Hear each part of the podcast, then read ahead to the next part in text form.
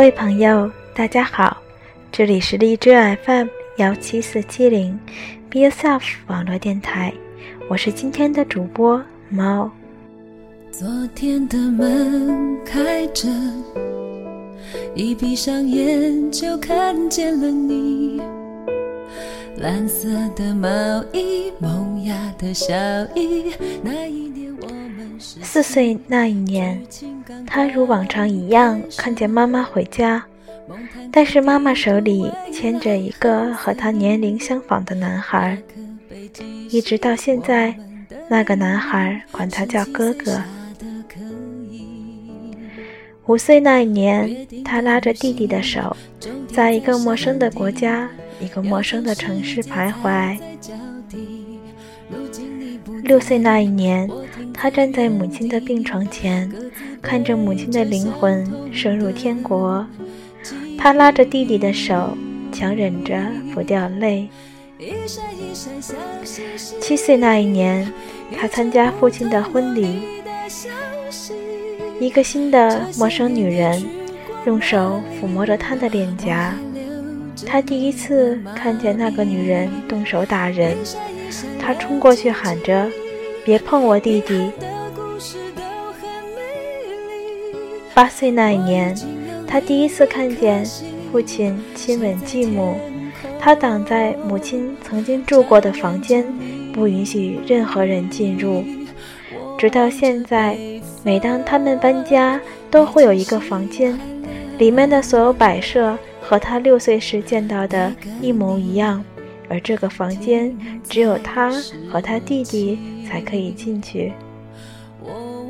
九岁那一年，他认识了他们，有四个孩子，常常一起玩耍。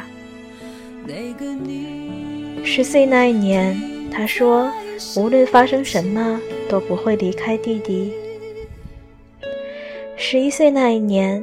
他为了弟弟和别人打架，透过医院里的病房窗户，看见坐在外面的弟弟哭得泣不成声。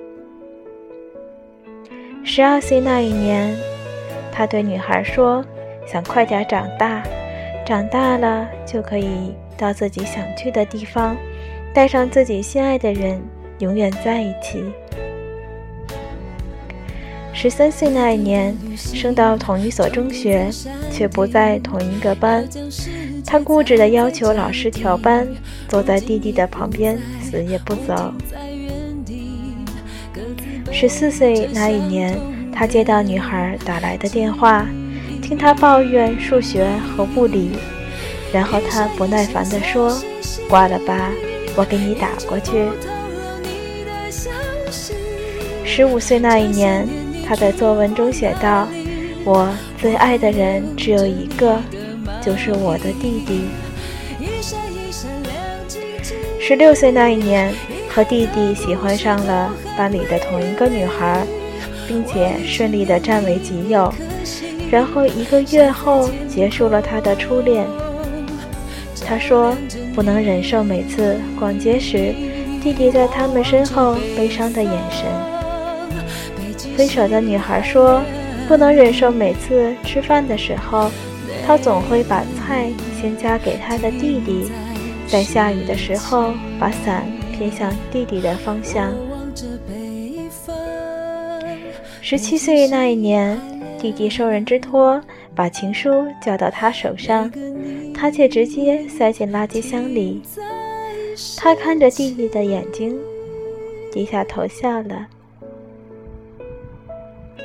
十八岁那一年，两个人的成人礼上，他们第一次穿上了西装，在众人面前，他的父亲显得骄傲又光彩。女孩看着他，告诉他：“你真的很帅。”那一年，他们对父亲说：“要准备到父亲的公司开始打工。”十九岁那一年，高中毕业。准备依照父亲的安排出国念大学，他打电话给女孩说：“我长大了，可为什么还不能自己决定明天的人生？”二十岁那一年，因为公司的安排，他休学一年。弟弟已经出国，在这一年，他常常接到女孩的电话。小他三岁的女孩总喜欢把烦恼向他倾诉。那一年，他对女孩说：“我好想弟弟。”那一年，女孩接到他弟弟打来的无数个电话，他说：“我真的很想哥哥。”二十一岁那一年，出国后，在家人安排下认识了现在的女孩。她长得像极了她逝去的母亲年轻时的样子。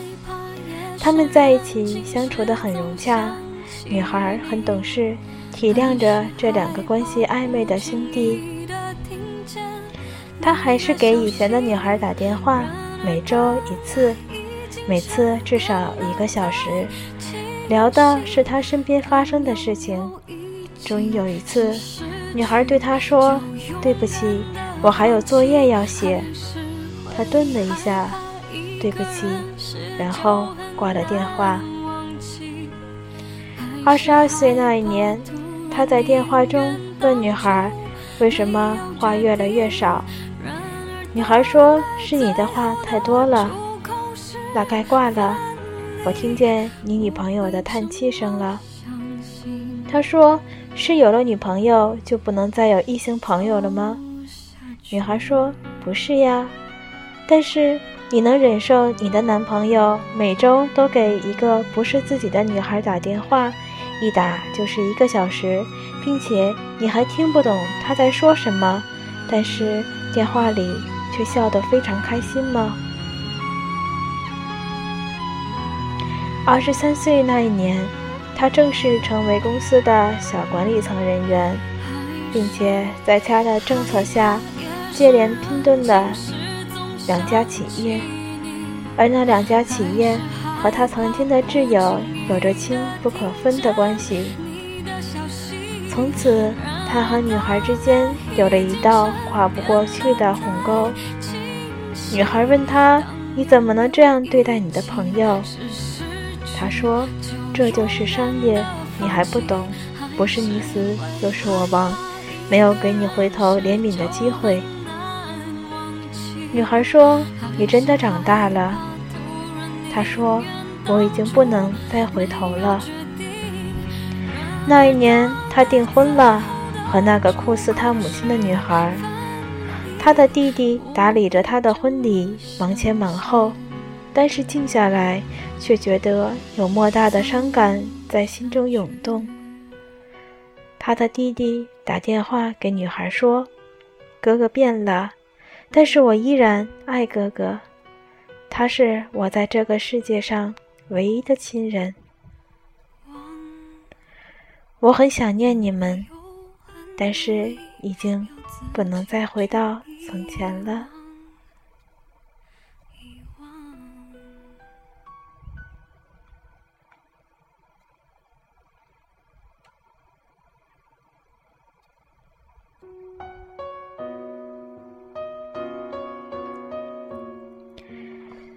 这是写在很久很久以前的一篇小小的、类似于时间轴的日志。这里面的那个女孩就是我，这里面的那个他和他的弟弟是我小时候的儿时玩伴，是两个关系非常暧昧的兄弟。现在他们人在美国，而他们也拥有了自己的家庭。我想我们之间从来都没有存在过爱情这样的一个东西。对于我们当时的年纪来讲，这是一份非常真挚的友情。只是多年之后回过头来看曾经写过的东西。心里就有一点点酸酸的感觉。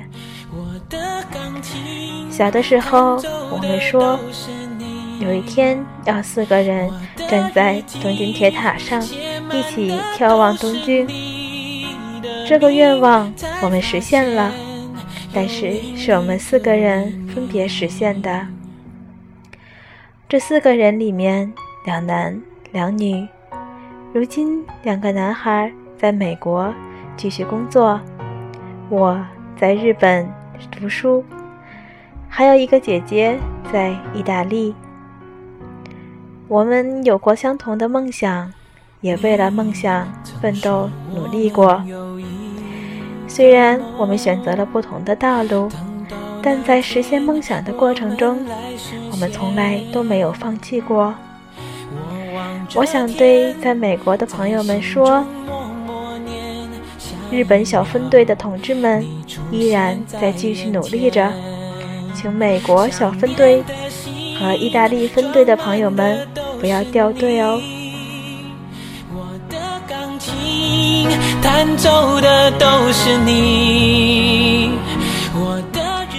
这里是 Be Yourself 网络电台，我是今天的主播毛，想用温暖的声音和你分享一份感动。如果你喜欢我们的节目，请在豆瓣上搜索 Be Yourself 网络电台小站，关注我们，或者是在新浪微博上 @Be Yourself 做自己。你也可以在微信公共平台上搜索 “Girls Talk” 中划线 “Be Yourself”，定时来参加我们的互动节目，有精美小礼品相送哦。那么今天的节目就到这里，各位朋友，大家晚安。